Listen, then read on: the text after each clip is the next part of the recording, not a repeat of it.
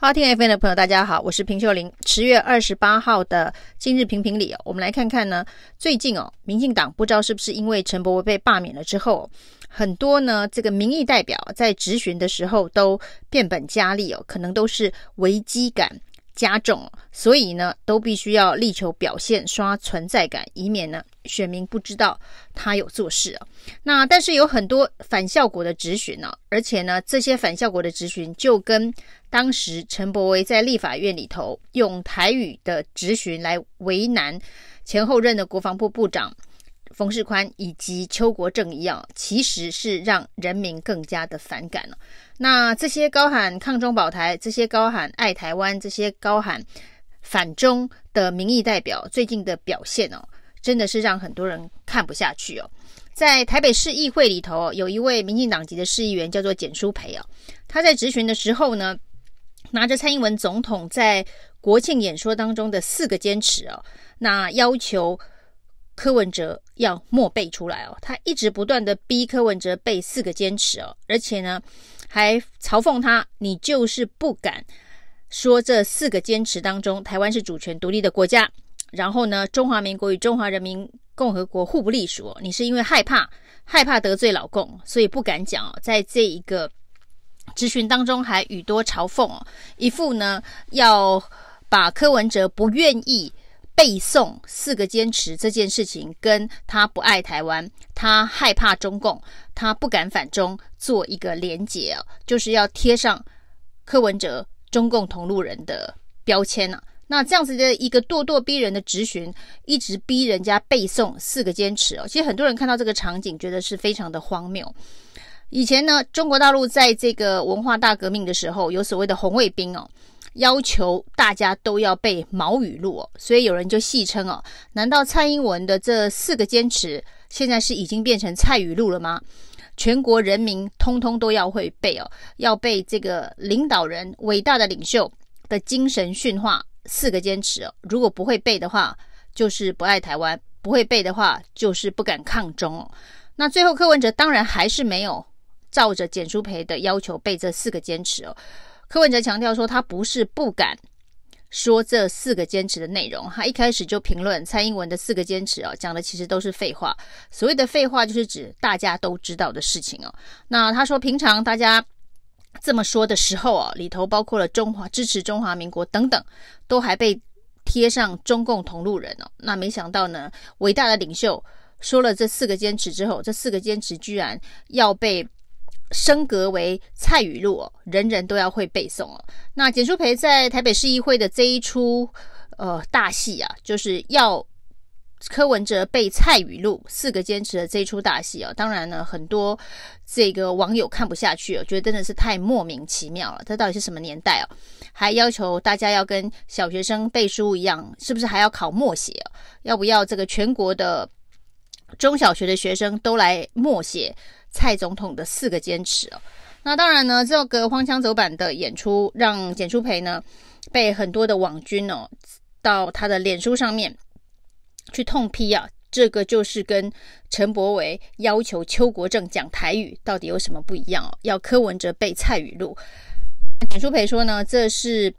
柯粉，就是呢柯文哲的网军去霸凌他哦，其实这是很多看不下去的网民哦。去请简舒培不要再秀下限了，把政治人物在议会殿堂应该扮演的角色变成做作秀，变成红卫兵咄咄逼人的一个场景啊。那这个是在台北市议会哦。另外呢，今天又出现在新北市议会哦。也有这个新北市议员哦，为了力求表现哦，也是要展现自己抗中保台的这个勇气哦，包括了李坤城跟何博文的联合质询哦，质询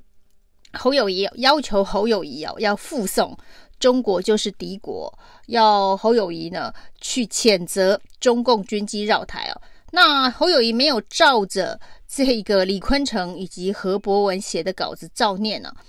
那这两个人就说他不敢谴责哦，他就是不敢抗中哦。那侯友宜当然说他绝对誓死捍卫中华民国。那捍卫中华民国这个跟蔡英文的四个坚持也没有什么不一样。但是呢，李坤城跟何博文都不满意哦，说你只敢讲誓死捍卫中华民国，你不敢讲这个中国就是敌国，所以呢，你不爱国不爱台湾呢、那侯友谊当然也不愿意照着这个剧本演出哦。那他说的是，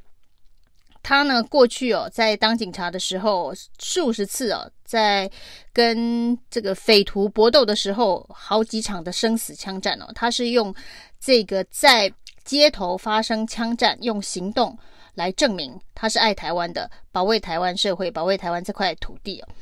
那这个还反问说，那何博文敢不敢呢、啊？用行动是不是比用言语来捍卫台湾更重要？结果何博文一时语塞，说他因为没有机会可以拿枪上街头，所以他没有办法跟这个侯友宜一样，这个在枪口下捍卫台湾呢、啊。这当然是两个非常荒谬而莫名其妙的这个质询呢。那这些民意代表为了表现自己英勇的抗中保台哦，都要求这个行政首长要配合演出哦。不管是柯文哲还是侯友宜，都不愿意陪民进党的市议员演这场烂戏啊。那但是呢，这个所谓的抗中保台，用行动比言语重要这件事情，其实很多民党的政治人物是做不到，因为很多人是根本就没有去当兵啊，闪兵的。另外呢，有去当替代役的，不用真的去服兵役啊，做比较轻松的这个替代役。那最近呢，美国有一个国防军事报告特别提到，就台湾的军队哦，这一个军心涣散，没有士气哦，根本很难打仗哦。那平常在做的事情就是割草刷油漆啊。那这样子的一个形象，已经让美军都觉得台湾的军队没有作战的士气跟勇气了。结果呢，没想到我们国防部想出的方法是。这个国军可以不用去割草，那不用刷油漆，要扭转这个形象。于是呢，就编了一个八千多万的割草预算。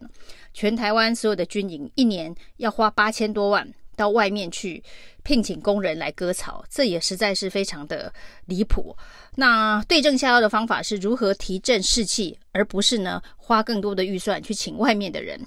来割草跟刷油漆啊。那连呢胡锡进。环球时报的胡锡进都可以呛台湾，说呢根本就没有打仗的决心哦。可是呢一天到晚却让这个台海的局势变得这么的危险哦。那他说呢，台湾如果要展现这个呃捍卫